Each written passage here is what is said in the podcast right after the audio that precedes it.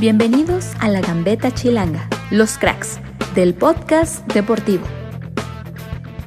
¿Qué tal amigos de la Gambeta Chilanga? Sean bienvenidos a este nuevo episodio sobre el podcast en el fútbol sudamericano. Saludando a mi querido, estimadísimo amigo Javi. ¿Cómo te encuentras, Javi? Mira, mira, que da gusto, da gusto, ¿no? Hacer, hacer esta emisión, si, si a uno lo presentan así. Yo siempre hablo con gusto, mi querido Javi. No, no, venga, venga, siempre, siempre estamos con gusto, pero para la gente que nos escucha también aquí, aquí estamos. Listos para una, una nueva emisión, hemos, tenido, ya, ya estamos más, más, este, más seguido, ya nos escuchan, ¿no? Ya, ya no nos estamos tardando tanto en, en aparecer por acá y que, y que se enteren un poco, ¿no? Del fútbol sudamericano, que es lo que nos atañe, y, y, del fútbol mundial, porque también tocamos todos los temas, así que... vamos a hablar hasta del... Dinos, dinos qué vamos a hablar hoy, pero acuérdate, acuérdate primero que siempre tenemos que, este, con el productor. Ah, bueno, pero ahorita lo saludo a él, eh, antes saludo a mi querido Ernesto, ¿cómo estás, Neto? También. ¿Qué onda? ¿Cómo estás? Muy, muy bien, muchas gracias. Aquí con una con una plática, sí, oye, muchas gracias por, la invitación y por, por, darme la oportunidad de aquí, con una plática muy, muy, muy interesante, muy importante que vamos a tener, obviamente, dentro de unos momentos. Y sí, vaya que sí, ¿eh? Hasta, hasta por eso estoy feliz, mi querido Javi y Ernesto, porque una gran, gran plática con aparte un, muy, un gran personaje que nos puede contar muchísimo y que hablando justo del fútbol sudamericano nos da un panorama grande porque tanto estuvo en Argentina y, aparte dirigir eh, las inferiores del fútbol argentino es muy importante porque normalmente es el concepto que se sigue a través de todos los países y de todas las ligas del mundo y después, bueno, dirigiendo en, Ecuador. Y bueno, como ya decías, mi querido Javi, siempre saludamos, aplaudimos, hacemos fiesta al señor productor, pero estoy enojado porque pues nada más no, no, se apura en editar estas cosas, así que de todas maneras le aplaudo al señor productor. un saludo a mi querido Daki, este, besos y abrazos. Y bueno, un saludo entonces a, mi querido Daki. ¿Qué les parece entonces si vamos a esta entrevista? Vamos, vamos. Jorge Célico, director técnico Sub-23, Sub-20, interino y que yo creo que se va a terminar quedando con la selección ecuatoriana, al menos como interinato otra vez, después de la salida del técnico holandés. Así que, pues vamos con esta entrevista, ¿qué les parece? Vamos, vamos, no hay que esperar, vamos. Así que corre la Daki. Bueno amigos de la Gambeta Chilanga, ya estamos de regreso y vamos a, platicar y bastante, mi querido Javi y Ernesto, eh, con un gran invitado, Javi. Así es, así es. Hoy nos acompaña, nos acompaña Ernesto también aquí a, hacer la entrevista, pero este sí, sí, hoy tenemos un invitado de lujo de, desde Ecuador, así que te doy el honor a ti, mi querido Luis, de presentarlo. Venga, Perfecto. Jorge, ¿cómo estás? Eh, director, un gran director técnico, me da mucho gusto poder saludarte, además a nivel internacional, y, pues con el, placer de poder platicar de todo esto que está parada la pelota, pero que aún, aún así nos da para hablar de fútbol, ¿no? Absolutamente. Bueno, para mí es el gusto de estar en comunicación con ustedes. Poder intercambiar un poquito, como decías vos, en este momento que estamos absolutamente retraídos en casa, todo el mundo, poder hablar de fútbol, que es lo que más nos, atrae a todos, creo. Claro, Jorge, y para empezar, eh, quisiera hablar sobre cómo has vivido esta parte de que tú estás más enfocado, digamos, a, las inferiores, en este caso a la sub-20, sub-23. Eh, ¿Cómo has podido trabajar? ¿Has podido platicar con los muchachos? ¿Cómo es todo este proceso durante la pandemia con la selección? Mira, te cuento que ha sido complicado. Nosotros no podemos ni entrenarlo porque los futbolistas entenderás que no, no pertenecen a la selección, sino pertenecen a sus clubes. Lo que sí hicimos fue, eh, coordinamos con el cuerpo técnico eh, un apoyo, si se quiere, moral, no sé cómo llamarlo, de estar en contacto con los chicos preseleccionados este, y aquellos también que pasaron por nuestras manos, la selección sub-20, la selección sub-23, charlar un poquito con ellos, porque hay casos realmente muy, muy llamativos, ¿no? Chicos que han salido en el mes de enero o febrero a otros países y se han quedado solos este, por la pandemia, porque esperaban la llegada de sus familiares, viste cómo es esto, primero viajas vos, después llegan tus familiares, y se quedaron sí, solitos, viste, hay, yo tengo varios chicos sub-20 solos fuera del país, en Brasil, en Chile. Entonces lo que hemos hecho todo este tiempo es, bueno, más allá de una planificación que ya la empezamos a, empezamos a trabajar el 2 de agosto, 2 de agosto ya tenemos nuestro primer microciclo. Eh, más allá de eso, eh, lo que hemos hecho es charlar con ellos, a ver cómo se siente, cómo están. Imagínate un chico de 18, 19 años en otro país, solito, en el medio de este problema, no es fácil, ¿no? Así que eso fundamentalmente nos hemos buscado en apoyarlos desde el punto de vista moral y, y humano, ¿no? De esta situación. Así es, interesante, interesante ese tema porque, porque era un tema que no, que no se ha tocado, ¿no? Del todo, cómo se quedaron a lo mejor precisamente algunos futbolistas, ¿no? Este, varados en, en, sus nuevos clubes, sobre todo destacando el, el gran 2019 que, que, tuvo Ecuador, ¿no? En esta, en esta generación, sobre todo del sub-20. Este, uno, uno en particular, por ejemplo, el caso sería el de Leonardo Campana, ¿no? que allá en Inglaterra anda ahí con, los Wolves, pero que tuvo, ¿no? Ahí este, exposición al virus, ¿no? Sí, claro, bueno, él estuvo contagiado, pobre, pobrecito. Eh, a Dios gracias es un chico con una capacidad intelectual muy grande, o sea, es un, futbolista que tiene muy claro el objetivo y su vida y sus estudios. Y realmente es un muchacho muy bien formado. Y bueno, lo agarró en Inglaterra con el virus. Sí, sí, sí. Eh, en, uno de los epicentros, ¿no? Finalmente. Exacto, en uno de los epicentros del mundo, en, esto del coronavirus. Y, nada, hemos tenido, estado en contacto. Ayer fue el cumpleaños de Leonardo. Ah, ok. Él cumplió recién 20 años. Sí, sí, sí, joven. Eh, con lo cual, claro, con lo cual, este, bueno, eh, ahí intercambiamos unos mensajes y tanta cosa. Este, pero bueno, como hemos hecho con él, con muchos chicos, hemos estado apoyándolo porque creo que más allá de lo deportivo, que obviamente es lo que nos, nos tiene ahora charlando de esto, hay una parte que la gente no entiende mucho o que no entiende que se da, que la relación humana que existe entre entrenador y jugador, entre quien dirige y quien es dirigido, este, porque yo he considerado toda mi vida que la relación con el futbolista eh, eleva el rendimiento, ¿no? Cuando uno hay una, un acercamiento, eh, y esto hay que entenderlo bien, que no tenga una, o sea, donde hay un límite, donde uno es el entrenador y otro es el jugador, este, pero es importante tener un, un acercamiento desde el punto de vista de, la vida, porque eso hace un compromiso mayor, tanto de quien dirige, porque entiende las necesidades de quien dirige, de quien también es dirigido, que de alguna manera necesita este, charlar temas que por ahí, si uno no le da el pie necesario, no lo hace. Yo creo que eso es, muy importante, la relación humana entre quien uno dirige y quien eh, dirige, en este caso, el entrenador, ¿no?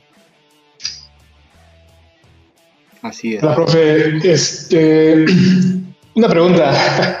Digo, entendiendo todo este tema de, del parón, de, los jugadores, vaya, han estado en la medida de lo posible empezando a tomar su carril. Y aquí en México lo hemos visto que hemos tenido partidos flojos, partidos sosos, partidos, eh, digo, por el tiempo que ha estado los jugadores parados. ¿Usted ya tiene algún, eh, alguna táctica, algún, eh, vaya, cómo retomar el nivel con los, con los chicos? No, mira, yo más que nada, bueno, yo empiezo el 2. El domingo que viene ya me concentro, tres días, un microciclo hay chicos, por ejemplo, me contaba algún chico que vivía en un tercer piso de un edificio y que no podía entrenar porque tenía la queja del vecino de abajo.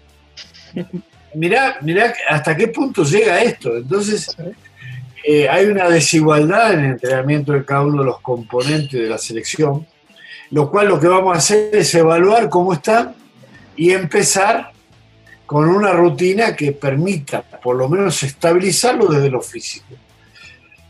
Desde, desde lo futbolístico, si bien hay que entrenar y obviamente uno lo que más quiere es convivir con los chicos, la ventaja que quizás tengo yo es que ellos ya saben cómo pienso también como entrenador, ¿no? Ya me conocen. Entonces, digamos que es una ventaja, aunque sea una mínima ventaja. Pero bueno, supongo yo que cuando pase uno o dos meses de esto empezaremos a tener la posibilidad de trabajar normal, casi normalmente este, eh, estableciendo ya lo táctico, lo estratégico, lo, lo que uno quiere como, como idea de juego, ¿no? Así que en eso estoy, ¿no? En eso eh, me he tomado todos estos días. Este, me mencionaba precisamente que, anduvo por acá, ¿no? En México, precisamente, ¿no? Este, eh, trabajando en con algunos colaboradores, ¿no? De, de, los clubes mexicanos. ¿Podría platicaros un poco de eso? Sí, cómo no. Estuve en enero porque hay dos clubes, por lo menos dos de los que yo conozco, quizá y ya más, no quiero meter la pata, pero hay dos clubes que utilizan un sistema, un software que hemos adquirido aquí. Entonces, primero viajé a Miami, y tomé un curso allá con el sistema del Sport One, un software bastante importante para, para llevar un trabajo correcto, ¿no? Y bueno, ese software es utilizado por el Club América y por el Club Santo Laguna. Entonces de, de Miami vine acá a Quito, de Quito me fui a México y visité a un gran amigo como Guillermo Almada, un gran entrenador, en el Santo Laguna, conviví con él un par de días, charlamos, vimos con la gente de la parte de tecnología, que maneja la parte de tecnología, cómo, cómo utilizaban, Tuvimos una charla muy amena con el cuerpo médico de Santo Laguna, eh, donde nos comentó cómo se manejan ellos. Así que fue muy una linda experiencia que a mí me sirvió mucho. Y en el Club América, en ese momento estaba el Pío Herrera, supongo que debe estar el mismo, este, como entrenador y visitamos los entrenamientos, vimos cómo trabajan. Tuve la posibilidad de saludar con Renato, pero yo tengo una historia muy particular con Renato. Renato es un chico que yo traje a los 13 años al Club Deportivo Nacional, muy chiquitito, de Valle del Chote, y bueno, hoy es futbolista ya emblemático y bueno, eh, sé que ahora no está en la América, pero bueno, sé que es un jugador que ha dejado cosas del fútbol mexicano y nos, nos, vimos ahí en el club, él estaba haciendo la rehabilitación en ese momento. Y bueno, también eh, quedé maravillado de las instalaciones del Santo, quedé maravillado de las instalaciones del América, sinceramente este, no tengo más que felicitar la organización que tiene esos clubes en el fútbol mexicano, realmente es lo que uno aspiraría a, a poder tener este, eh, a mano para poder trabajar correctamente. Así que ha sido una grata, una grata visita. No conocía yo México. Me quedé muy, muy, muy encantado. La comida, todo. La verdad que me quedé de primera. Este, y, nada, este, muy gustoso de ver, este, digamos, el nivel que tiene el fútbol mexicano. Muy bien, muy bien. Este, y, justo y justo que tocamos el, tema con, Guillermo Almada precisamente, este, le quería preguntar, porque han, hecho eco algunas declaraciones de Guillermo Almada sobre, sobre esta reanudación del fútbol aquí en México, pero bueno, creo que aplican estas declaraciones para la reanudación en, en todo el mundo. Lo que menciona Guillermo Almada es, este, pues bueno, si, si no nos vamos a morir del COVID, pues nos vamos a terminar muriendo de hambre si esto no se reanuda. Tenemos que adaptarnos a esa nueva normalidad. No, sé cuál sea su, opinión al respecto de estas declaraciones de, su amigo Guillermo Almada, claro. Bueno, sí, sí, de Guillermo, sí, aparte un gran entrenador, la verdad que muy trabajador. Eh, lo que te puedo decir es que quizás eso no aplique para el fútbol porque quienes tenemos, quienes tenemos la bendición de trabajar en lo que nos gusta, tenemos el respaldo económico que nos ha dado el fútbol. Esa es la realidad. Yo digo, yo la estoy pasando mal porque estoy encerrado, pero hay cientos y miles y millones de personas que están pasando peor que yo. Eh, en lugares este, incómodos, sin trabajo, sin la capacidad de poder alimentarse correctamente.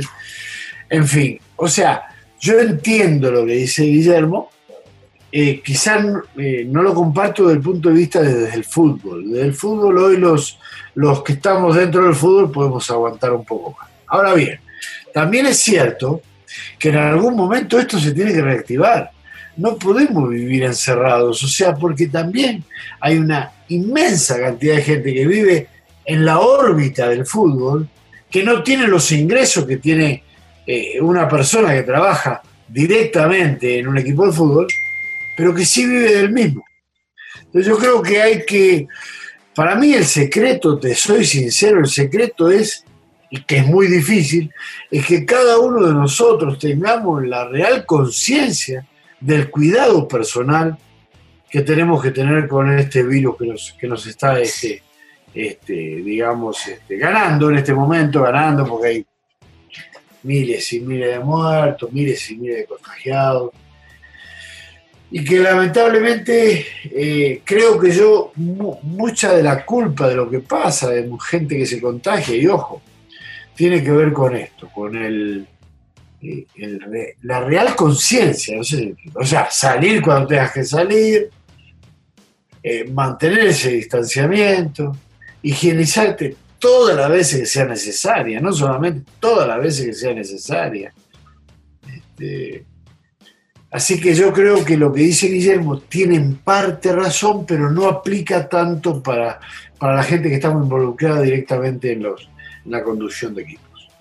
Profe, eh, digo, desviándome un poco del tema y de lo que hemos estado platicando, yo quiero que me cuente una anécdota o quiero que me hable de un, de un momento en específico. Y aquí voy a molestar un poquito a mi compañero Luis Ángel, que me hable de Huracán. Ya, sé para dónde vas, Ernesto, pero está bien. y, el, y el partido contra River. Ah, bueno, lo que pasa es que yo me hago famoso ahí, ¿viste? O sea, famoso. Entre comillas, famoso, o sea, conocido. Yo era director de la división informativa Huracán Huracán estaba en un problema complicado, lo dirigía en ese momento Miguel Ángel Brindisi, Huracán. Eh, va a jugar a La Plata y pierde con una goleada de esas que 6-7 goles, no me acuerdo bien contra Estudiantes de La Plata. Lo echan a Miguel, a Brindisi, un gran tipo, una gran persona, amigo también mío. Este, y me toca a mí tomar ese cargo. Y yo me acuerdo que en ese momento todo el mundo que estaba alrededor mío me decía, Jorge, no agarré, no agarré, no hagas eso, te vas a quemar. Y dije, déjame, déjame, déjame probar, déjame probar, déjenme probar. Este, con mi locura voy a tratar de hacer. Y bueno, hago seis cambios y pongo seis juveniles en el equipo. Y le meto, le meto y jugamos con River. Y bueno, te cuento que es el último partido que Huracán ganó en el año 2002 a River en cancha de River. Un River plagado de estrellas, ¿no? Este, Celso Ayala, Bujo Basic, Astrada, eh, Lucho González, Cabe Nagui, el Fuerte, Pipino Cueva, bueno, un equipo asombroso con el maestro este Pellegrini de Tate. Y le ganamos 2-1 en el Monumental, y ahí lo mío ha sido muy importante, digamos, tuve una repercusión muy grande mediática, y eso hace que yo llegue al Ecuador. Porque a mí me trae un equipo que se llama la Universidad Católica de Quito, cuyo dueño es un hombre muy poderoso, dueño del Banco Pichincha de, Ecuador, que justamente estaba presenciando ese partido en el Estadio Monumental. Y quedó un poco, este, quedó un poco, digamos, ligado a mi persona por la, la explosión mediática que tuve. Ahí empieza mi historia con el fútbol ecuatoriano. Y la verdad que me fue bárbaro acá porque ese equipo conduje muchos años, tengo un récord. Es, lo que le iba a preguntar, es, es, el, es el, técnico con mayores años este, dirigiendo en, Ecuador. Eh, ¿cómo, aparte tiene un campeonato ¿no? la, en la Serie B de, de, Ecuador. Eh, con el, ¿Cómo fue todo ese proceso de llegar del fútbol argentino al fútbol ecuatoriano? Y primero me costó, te imaginarás que la presión que vivía yo en el fútbol argentino, dirigiendo primera división, porque después tomé el equipo directamente acá. Pasó eso, yo no quise seguir en el cargo, pero a los seis meses lo echaron al entrenador que estaba, que andaba muy mal el equipo, Carlos Babington, ustedes deben saber quién hablo, y después tomó el equipo. Cuando se termina mi contrato, me contratan de Ecuador y vengo a un fútbol distinto, porque vengo a dirigir la Universidad Católica con otra presión. Esa es la realidad, la presión que se vive en el fútbol argentino es terrible, muchachos, créanme que es terrible. Y esto era otra cosa. Pero bueno, me fue bárbaro con la Universidad Católica.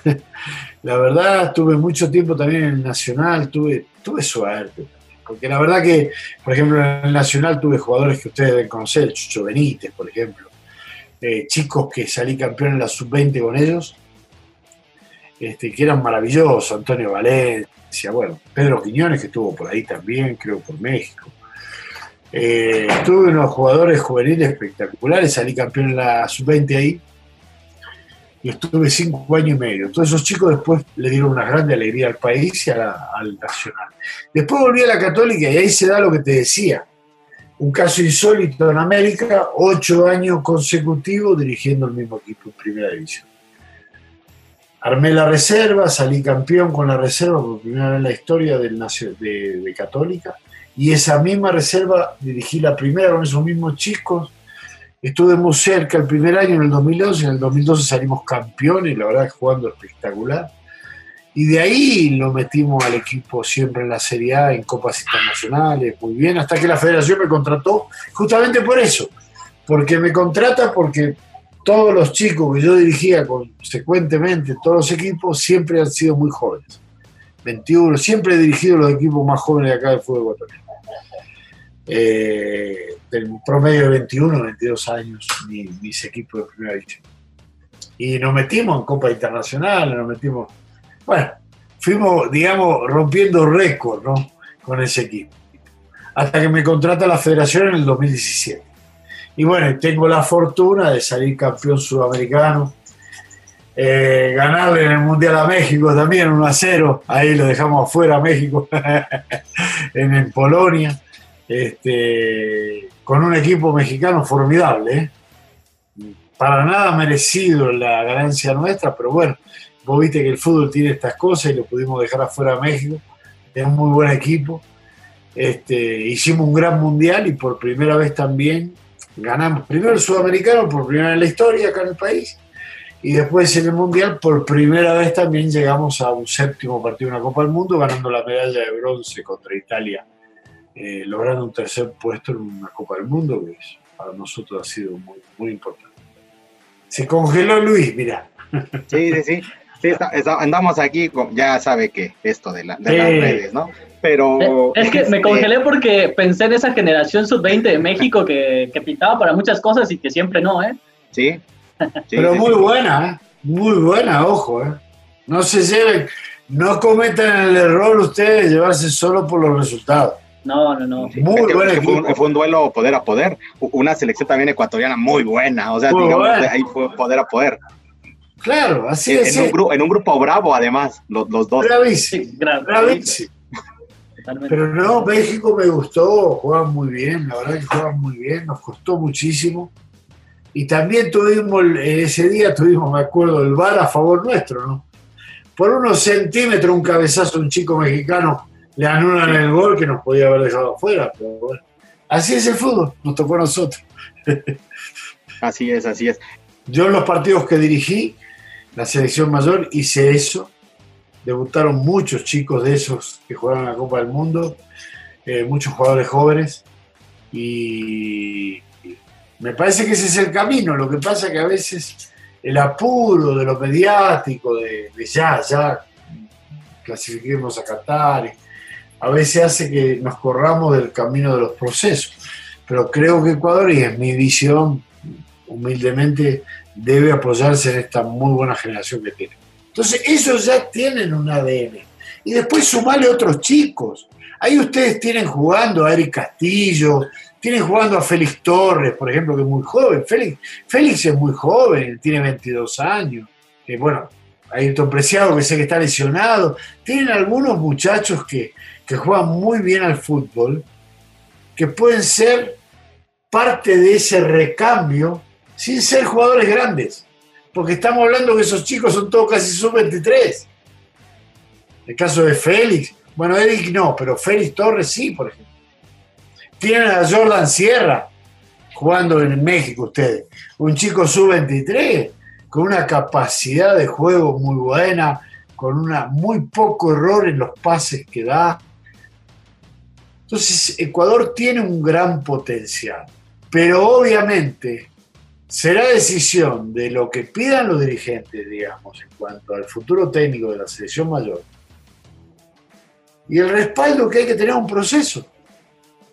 Eh, sin duda es así.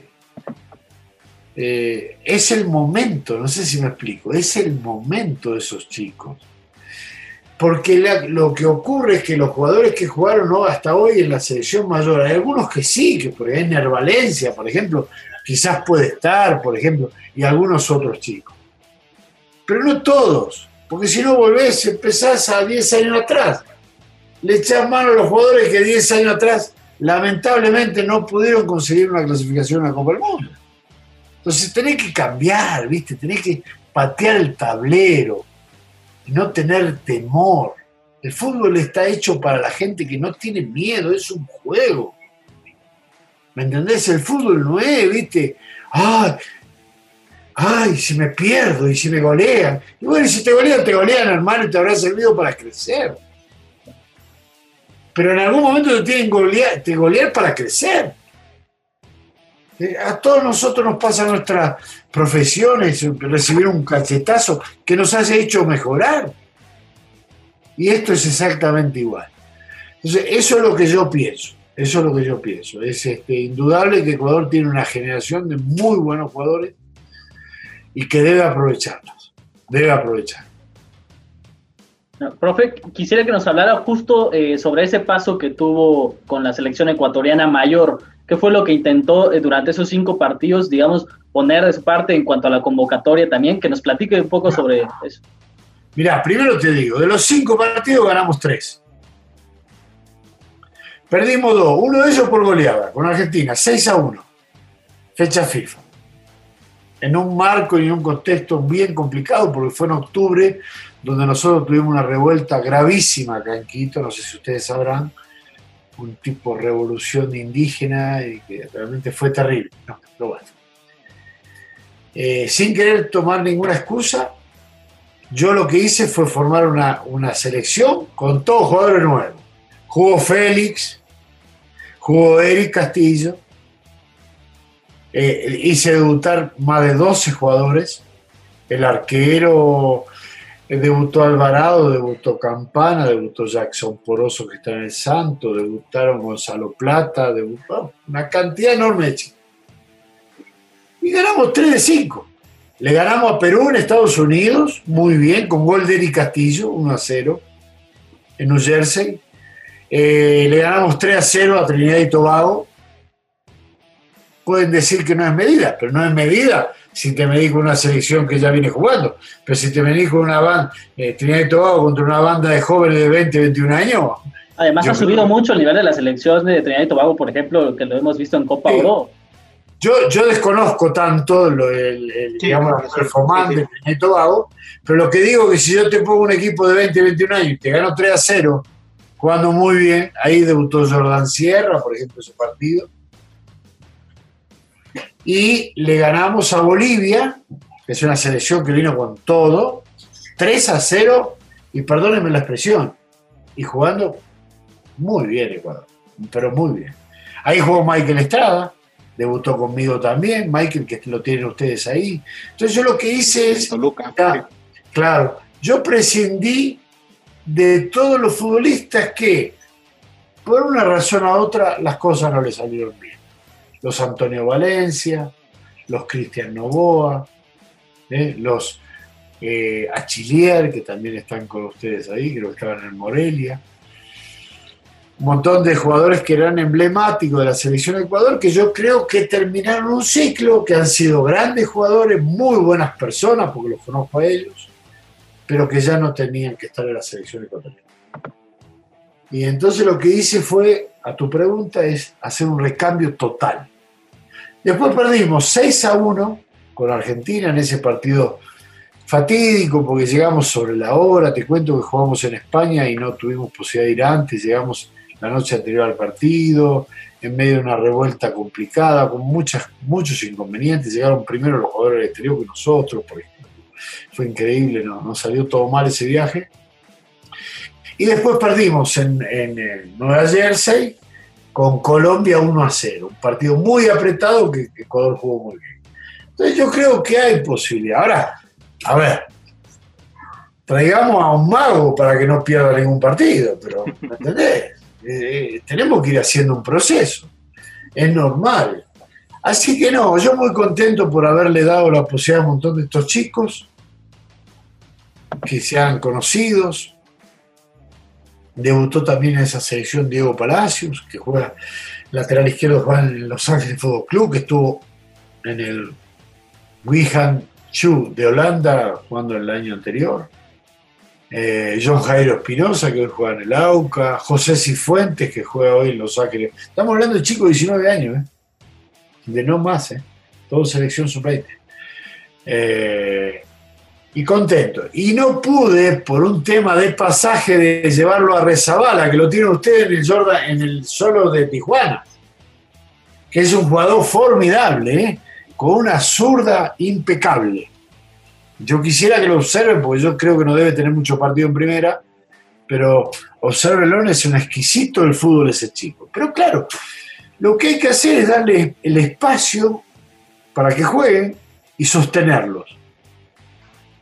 Como técnico, sostenerlos. Mejorarlos día a día, sostenerlos. Presionarlos para que pero sostenerlos.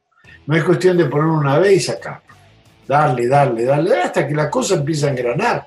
Así he hecho yo toda mi carrera y la verdad no me ha ido mal. Profe, y hablando justo de este ciclo con la selección, eh, con todo lo que está pasando, que no se sabe bien eh, cómo terminará lo del técnico en, este, la, primera, en la selección mayor, eh, han hablado con usted, usted tiene también estas ganas de, poder llevar todo este ciclo, porque aparte va a ser algo rarísimo el, cómo van a ser las clasificatorias, la Copa América, todo va a ser un relajo por la cuestión de calendarios pero han hablado con usted. Evidentemente creo que está muy acoplado al fútbol ecuatoriano y le tiene mucho cariño al país. Eh, ¿Le gustaría dirigirlo ya de manera completa? Ellos lo saben, ellos lo saben. Pero ¿por qué? No por la ambición, porque quizás mi target no dé para una selección. Quizás mi target no sea el target de un entrenador que pueda, que sea México, fijarse para si lo contrata. No.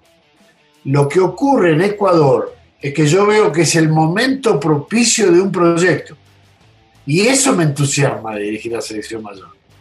Porque yo sé que todos estos pelados que, he dirigido responden a mi persona, me entienden, me conocen, me encantaría estar con ellos. Ahora ya no depende de mí.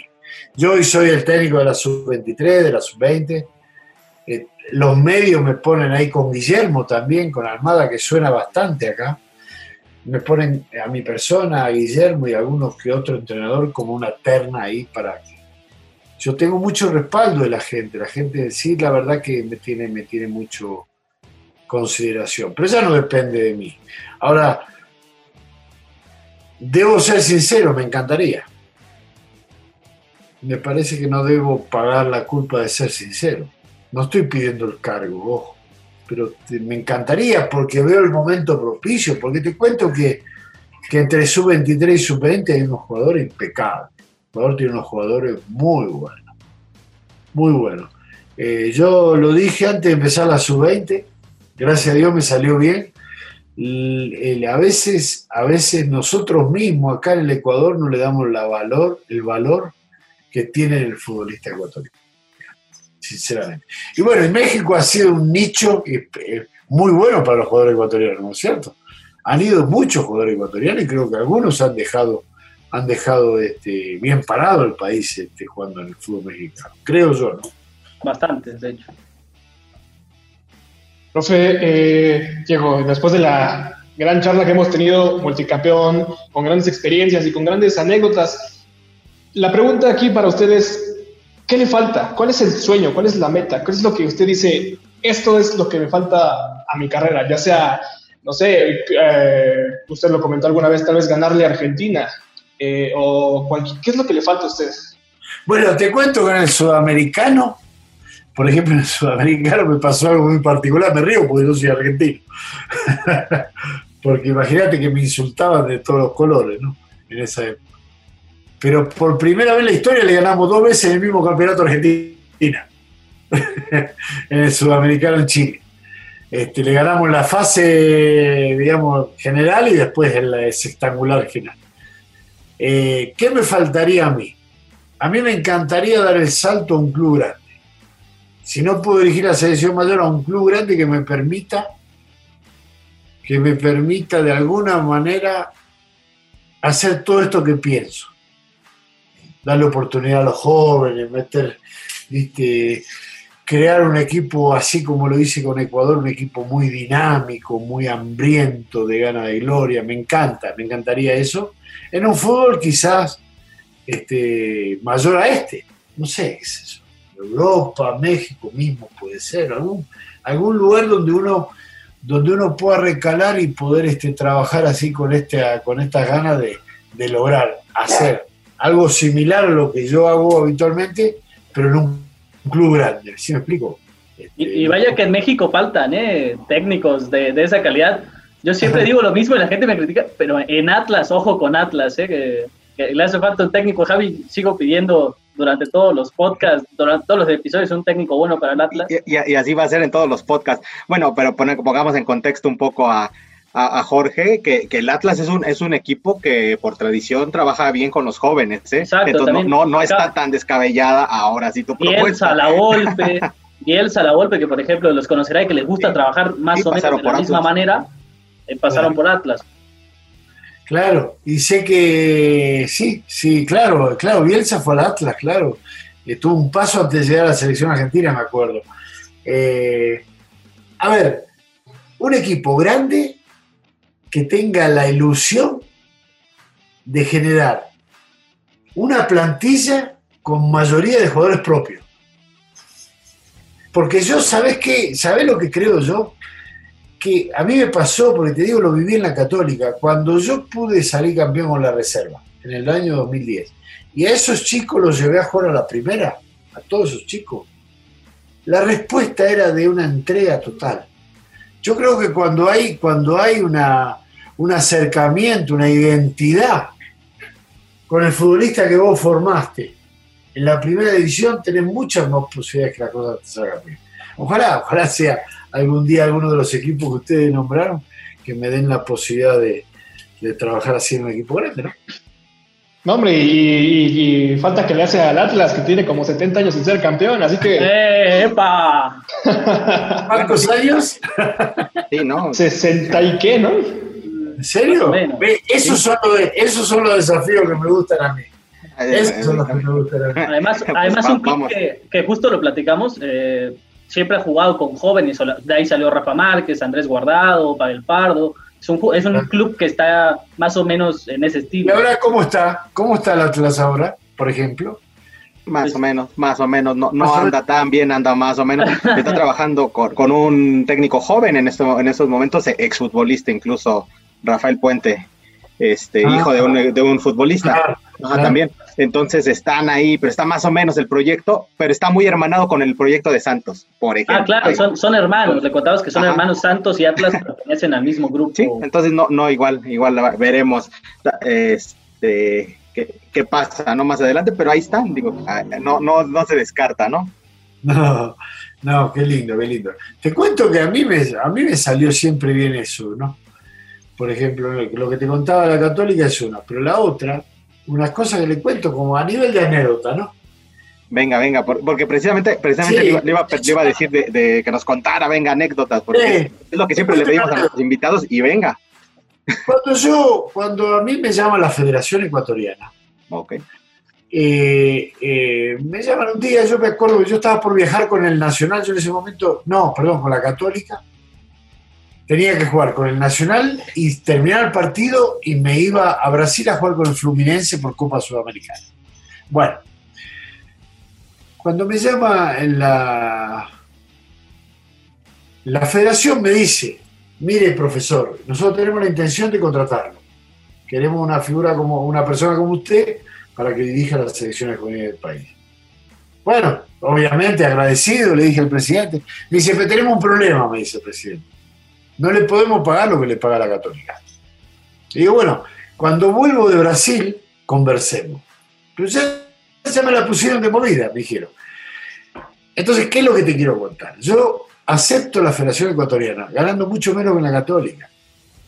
Y, y, saliéndome de un espacio de placer que tenía, o de comodidad, que era de haber dirigido un equipo ocho años, con logros, que yo sabía que yo salía de ese equipo, pero por motos propios, nadie tenía ni, ni siquiera se le hubiera cruzado por la cabeza echarme por un mal resultado.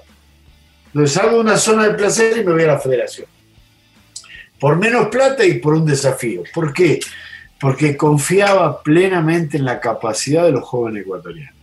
Y me salió bien, gracias a Dios. Mira, me amé el sino de la cruz porque gracias a Dios me salió bien. Pero si me salía mal, nadie estaría hablando de esto. Campeones por primera vez en Sudamérica, terceros en el mundo, con una cantidad de futbolistas vendidos al exterior impresionante. Entonces, esa es una anécdota linda de contar porque a lo que voy yo es que no lo tomen a mal, pero la realidad es que a mí me interesan más los desafíos que la plata. A mí ya la plata no me moviliza, porque no puedes tener dos autos, se puede manejar uno. No puedes tener, este, qué sé yo, comer en los dos mejores restaurantes la misma noche, pues poder comer en uno nada más. O sea, yo, este, mi, mi pasión es esa, ¿me entendés? Lo que me da vida son los desafíos, ¿me entendés? Así que bueno, les quería contar esta anécdota porque quizás no está bien que lo cuente, pero la realidad es que, que un poco les quiero mostrar que no soy un, no soy un mercenario del fútbol, soy un enamorado del fútbol, ¿sí? Son dos cosas distintas. Profe, una anécdota, otra que nos pueda contar, eh, un poquito más sabemos que no se puede contar todo. Hemos tenido acá, eh, la semana pasada hablamos con Mario Jara, que había ido a jugar a Vietnam y que sentía que, casi estaba parado en una mina porque lo había dejado un mototaxista a mitad de, en la capital en Vietnam y, otras cuantas anécdotas con gente del fútbol uruguayo también. ¿Alguna que nos pueda contar? Curiosa, curiosa, digamos, de, esas, de estas que son con, con curiosidades implícitas. ¿Alguna anécdota con curiosidad? Sí, sí, sí, de, en su carrera, digo, en, de así, venga, por ahí alguna que, recuerde. Sí, lo que pasa es que quizás no es del sabor de nadie, pero lo que sí, más que anécdota, lo que nos pasó en el Mundial con Uruguay. Ok, venga, venga. Te cuento, nosotros en el Sudamericano, los únicos dos partidos que perdimos fueron con Uruguay. En la fase de grupo y en la sextabular final. Vamos a la Copa del Mundo, clasificamos ahí, porque clasificamos ahí, cuando le ganamos a México entramos como, uno de los mejores con cuatro puntos, y nos toca Uruguay. y veníamos del sudamericano de perder, y aparte Uruguay reforzado con todos los que no había traído en el sudamericano, trajo todo lo del exterior que tenía, un equipazo. Y ¿Qué es lo que te voy a contar? Ganamos 3 a 1. En algunos momentos con un baile, con un baile. y cuando terminó el partido, tuvimos que salir con escolta policial. Eh, los chicos uruguayos, viste cómo son. Los uruguayos, como somos los argentinos, que no nos gusta perder a nada, ¿no es cierto? Hubo un revuelo cuando terminó el partido, se querían meter adentro del bus, este, bueno, todo un desastre. Y lo que te cuento de anécdota, que la FIFA tiene para mí una mala costumbre, pero es la costumbre que tiene como reglamento, que es que te pone a los rivales en el mismo hotel. No sé si sabían eso ustedes. Sí, no, no, yo, yo la verdad sí, no. Ya, ponen a los rivales en el mismo hotel. Entonces nosotros estábamos con Uruguay, con lo cual tuvimos que pedir custodia policial porque el horario de la cena era la misma, y con un cordón policial en el medio comimos los uruguayos y comimos los ecuatorianos. Era como quien dice, había, orden, orden de restricción, ¿no? Le podríamos llamar. Eso me pareció muy risueño, muy risueño, porque aparte, este, aparte yo, yo veía y interiormente gozaba el dolor de ellos, porque sí es el fútbol. Este, porque no podían creer cómo el Ecuador le podía haber dejado eliminado una Copa del Mundo al Uruguay, ¿no es cierto? Porque así es la realidad, todos somos A nivel de selecciones somos, tenemos menos historia, digamos. Así que fue divino y fue un, placer personal muy grande. No tengo nada con los uruguayos, pero en, ese momento fue un placer muy grande. Este, y, y fue cómico ver como dos selecciones de fútbol, pero estamos hablando de enemigos mortales que tuvieran que comer con un cordón policial. Sí, no, no, no, se da en otro, en, otro, no, en otro contexto, no, no se daría, es algo que no se daría. Además, casi siempre, hay, cuando pasa ese tipo de cosas, siempre hay uruguayos implícitos, ¿eh? debo decir. cierto, cierto. O argentinos también, ¿eh? también somos malos perdedores nosotros. Y, la otra parte casi siempre son brasileños. O sea, acá, acá le tocó a Ecuador, pero. Así es. Muy, normal del fútbol sudamericano, aparte. Y fíjate, y fíjate que mientras uruguayos eh, argentinos andan ahí peleándose, los mexicanos andan de farra en otro lado. Sí, los mexicanos están jugando. Ya, están en otro lugar, mi querido Déjame decirte, déjame decirte que los chicos mexicanos muy bien, eh, muy bien. Yo se lo dije al Tata, yo lo vi al Tata en, cuando fuimos a jugar, creo que con Perú. México estaba en Nueva York también jugando. Contra alguien jugaba en, el mismo lugar, entrenamos en el mismo lugar. Y me crucé con el Tata y le dije, ¿no? Y le felicité el trabajo que estaban haciendo con los, con los más jovencitos, ¿no? Este, así que nada, eso quería decirle porque es así, hay buenos elementos. Estaba en esa selección, ese chico no jugó muy bien, ese chico el enganche que, tiene un hermano de él, juega en Europa, el Betis creo que está. Ah, este, no, Mauro Alaines, Mauro Alaines. Sí, ¿Cómo? Mauro Laines. Laines, Laines, muy buen jugador, pero la verdad que, bueno, nosotros medio lo teníamos referenciado y le hicimos una marquita personal. Y vos sabés que me acuerdo de un chico de, color de cabello coloradito, muy bueno, muy bueno. Fue el primer tiempo contra nosotros y después no sé, el técnico lo sacó, con lo cual yo agradecí terriblemente, porque la verdad que estaba jugando muy bien ese chico, este, que también me gustó mucho, ¿no? Buena selección la mexicana, buenos juveniles, sinceramente. Yo recuerdo, se fue hace una semana, dos semanas, hubo una, una convocatoria virtual este, con, justamente con jugadores de, de, categorías inferiores para pues tratar de afianzar ese tipo de cosas, como usted lo llama, las personales, y, y, aquí en México hace mucha falta, porque aquí en México pues tenemos las anécdotas o las historias de, de selecciones pasadas que tenían muy buenos elementos, muy buenas figuras, pero que al final de cuentas nunca, nunca lograron investigaron, como por ejemplo, eh, no sé, ahorita se me viene a la mente Espericueta, que inclusive metió gol olímpico en, el Mundial aquí en México, en el Mundial, este, mundial de categorías inferiores. Julio Gómez. Y, llegó, y que inclusive llegó a jugar en un equipo como Tigres, que aquí en México es un equipo que últimamente ha retomado, pero para bien o para mal, el técnico que es este Ricardo Ferretti, él sí ha sido muy enfático en esas cuestiones de que él no, no, vaya, prefiere elementos probados y elementos ya con un nivel a, obviamente, voltear a categorías inferiores. Los técnicos cuando sacamos los pies del plato, y esto hablo de reemplazar una figura por un joven que puede en el tiempo ser más que esa figura, quedamos muy expuestos. Por eso es que yo te hablo de los proyectos. Porque el proyecto no nace del técnico, nace el dirigente.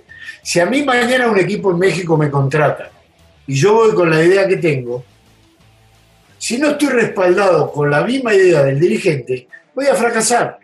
Ahora, si el dirigente entiende cuál es la idea del técnico y, y empata esa idea, sin ninguna duda, a la larga terminan exitosas. Pero los proyectos terminan de la mano de los dirigentes. Y ya te digo, por eso mismo es que ocurre que, por ejemplo, técnico, como me decís vos del tema de Ferretti, prefieren optar por jugadores más grandes que por jugadores jóvenes, porque esos eh, actúan como forma de escudo al entrenador. ¿Cierto? O sea, no es más fácil poner a Antonio Valencia que a, que a, José Cifuente, ¿no es cierto?, de volante central. Por decirte Antonio, 10 años en el Manchester, un gran chico, un emblema del fútbol ecuatoriano, y en el caso mío, yo he decidido poner a José Cifuente, 19 años, pocos partidos en primera, hoy en Los Ángeles. Bueno, si esa decisión no es respaldada por quien te dirige, quedas expuesto, quedas como un tonto, porque perdiste y lamentablemente la bendición la tienen los que ganan, no los que pierden. ¿Me explico? Entonces, este, eso, por eso digo que, por ejemplo, en el caso mío personal como técnico, ayer lo hablaba con mi esposa, yo mi próxima decisión como entrenador tiene que coincidir con la decisión del dirigente. O sea, no que me llame un club, porque me ha pasado. Yo dejé pasar algunas algunas posibilidades importantes, creo yo, que es la selección de Panamá, por ejemplo, en su momento. Pero yo le decía a mi esposa que yo necesito ser convencido por alguien que piense como pienso yo. ¿Me entendés? Porque si a mí me llevas a un equipo y me decís tenés que salir campeón, acá tener el plantel, sí, vamos, vamos a trabajar. Pero no me entusiasma eso. Me entusiasma que haya otro aire, que haya otra vibra en el ambiente, que haya jugadores con esa hambre, eh, la misma que tengo yo, la misma que tuve yo cuando empecé o la que tengo ahora. Entonces, eso es lo que ocurre, esa es la realidad del fútbol. Por eso, este, sin, sin cuestionar a, nadie, el dirigente debe ser más coherente en el momento de la contratación. Y fijarse los perfiles. Yo creo que es muy importante contratar en función de los perfiles de los entrenadores. Eso es lo que te puedo, te puedo eh, decir. Eh, lo que hablábamos con cada equipo, ¿no? La esencia que pueda tener, en este caso acá en México, Atlas tiene una esencia de juveniles, Pumas tiene una esencia también de ser cantera, Cruz Azul tienen otro tipo de, forma, digamos. por lo que me dicen ustedes, como si al Atlas fuera a dirigir los Ferretti. Quizás no calza, quizás no. Digo yo, viéndolo desde afuera, mirá que soy un gran conocedor del fútbol ecuatoriano, pero no, no mucho del fútbol mexicano. Conozco, pero no tanto. Pero digo, por ahí, ahí no empata, ¿no? Ahí tiene que verse gente que, que empate con el proyecto, con la idiosincrasia del club. Hay clubes que, mirá, yo me, yo me crié en un club, Huracán, que antes me hablaban de Huracán. Huracán es un club, yo estuve 12 años de, director de divisiones formativas en Huracán de Argentina. Huracán es un club que tiene un solo título en la historia, que fue en el año 1973, con César Ruiz Menotti de técnico. Pero es el día de hoy que la gente solo se enorgullece por ese título, que saca pecho por ese título, porque se ganó como quería jugar. Huracán jugaba muy bien al fútbol. Menotti, imagínate, se jugaba muy bien al fútbol. Y quizás en otro momento de la historia del club estuvo cerca de otros campeonatos, pero nada invalida ese campeonato, porque ese le da orgullo. Y yo creo que en un punto hay que fijarse en lo que quiere la gente, en el espectáculo, en saber que uno juega para determinado tipo de público, para determinada hinchada. ¿Me entendés? Este, entonces, bueno, en fin, hablando un poco de fútbol, salimos para ese lado. Claro. Pues Jorge, muchísimas gracias por estar eh, con nosotros, por poder platicar. Y la verdad es que nos has dado muchísimos conceptos, nos has platicado bastantes cosas que a, nosotros nos nutren y bastante sobre el fútbol ecuatoriano, que aparte tenemos muchos chicos que, tú diriges y que has dirigido eh, acá en, Querétaro, en Tijuana, Toluca, ahora, y, que así seguirán llegando, porque si hacemos, si recordamos un poquito, Joao Rojas y así nos podemos ir montando hacia atrás y grandes figuras, Chucho Benítez, por ejemplo, que, que neto hasta sonríe, que se acuerda de esas épocas en el América. Y la, realidad es que... Un fenómeno, ¿no? no, un jugador de otro, de otro nivel. A ver que te cuento esta rápida, el Chucho era indomable. Él quería patear los corners, los tiros libres, sacarlo, los saques de meta, era insoportable de chiquito. Yo lo tuve de los 18 años, era insoportable, pero un crack, un jugador guapo. Sí, que paz descanse, ¿no? Pero sí, sí, sí, sí. Sí, gran jugador, gran jugador que pasó por acá. Pues sí, agradecerte también de mi parte, mi querido Jorge, y de, la gente que nos escucha, y enriquecedora esta, esta conversación. Y pues más adelante, no descartamos por ahí estarnos saludándonos, ¿no? Y, y platicar más, más, este, por ahí nada más como, como te se me quedaba por ahí, tú quedas por allá en Ecuador, más o menos, este, ¿cómo van en el asunto del reanudar campeonato y eso? ¿Todavía lo ven lejos? Bueno, ayer, ayer el COE no, aprobó la fecha de iniciación, que era el 28. Ok. Pero creemos que una semanita más sí, o sea, ya a inicio de agosto estaría empezando el campeonato. El otro día jugó, hace dos o tres días atrás, Barcelona-Guayaquil City, que fue el primer partido autorizado amistoso. Todo salió muy bien, con las pruebas, con el distanciamiento, en los, entre los los este, suplentes en las gradas, con los barbijos, o sea, todo muy bien. Así que yo creo que en dos semanitas estamos empezando el campeonato ecuatoriano, ¿sí? Perfecto, ahí está, para que no quedara en el tintero esa parte, ¿no? De, que estamos eh, a lo lejos y saber, ¿no? Cuándo, cuando por ahí más o menos reanudan, porque también vienen pues, las copas, ¿no? También ya están ahí las fechas, además. Claro, está el tema de la Libertadores y Sudamericana, claro. Ya sabemos que va a dar a Libertadores, Javi, de todas maneras. no, pues vamos a ver, acuérdate que estos torneos ya son atípicos. Pero bueno, agradecerle a Jorge. Muchas gracias, Jorge. Un abrazo grande. Ha sido un gusto conversar con ustedes. Acá me tienen a las órdenes. ¿Eh? Les mando un abrazo. gracias por el tiempo. Y, ojalá que te veamos eh, en la selección mayor de Ecuador o, acá en México. Quizás. ojalá, ojalá que sí. Dale. Chao, chicos. Gracias. Gracias, Jorge. Gracias.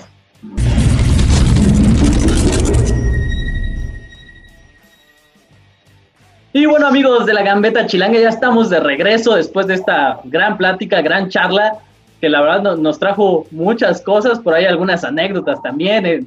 Ojo que los uruguayos siempre son bravísimos, hemos tenido aquí a un par y son bravísimos. Eh, igual que los argentinos, como lo mencionaba Jorge. ¿Qué, ¿Qué tal les pareció esta charla amigos? pues fue este bastante, bastante concepto, ¿no? Bastantes conceptos claros que tiene, que tiene Jorge de, hacia dónde debe ir el, fútbol uruguayo, hacia dónde debe ir su carrera, también como técnico, digo, un técnico ya experimentado, pero que, que tiene, ¿no? Tiene las bases de, saber hacia dónde, hacia dónde quiere ir. Y además de eso, pues bastante, bastante de anécdota, platicándonos un poco también de ese Mundial Juvenil, así, así que creo que no se nos quedó nada, ¿no? Bastante, bastante buena. Oye, creo que fue una plática en la que tocó fibras en cuanto a River y en cuanto a la eliminación de la selección mexicana. ¿eh? Eh no, aparte, eh, tiró durísimo, que dijo, no, yo me hice famoso por tirar a River. Oye. Eh, y aparte, sí, le, dio con todo a los argentinos, a los, sí, a los argentinos un poquito, pero le dio con todos los uruguayos porque le gustó mucho esa victoria y también a nosotros nos tocó ahí en la fase de grupos, de hecho. Así es, así es, fue fue pues ahí este un equipo que trabajó bien. A mí me gustaba esa selección de Ecuador, fue la sensación de ese mundial, de, ese mundial juvenil, y parece que será el futuro, ¿no? De, Ecuador. No, no sé si también Jorge como técnico, pero sí las bases que él ha dejado, ¿no?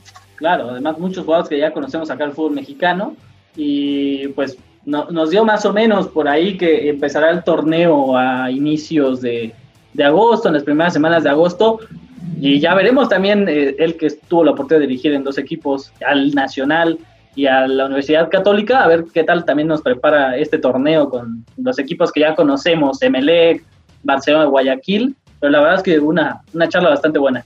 Así es, siempre, siempre, siempre, siempre competitivo el, campeonato ecuatoriano, así que pues estamos a la espera de que, que uno más de los campeonatos sudamericanos, ¿no?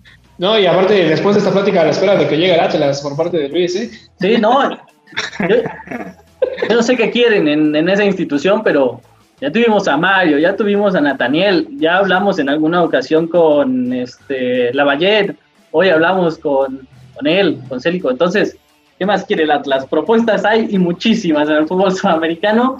Eh, ojalá, no, ya hablando fuera de broma, ojalá que le vaya bien este torneo a, a Rafa, porque ya después fuera de broma, sí van a tener que buscar un técnico. Ojalá que, sea un buen torneo para, aparte uno del técnico más joven en cuanto a mexicanos.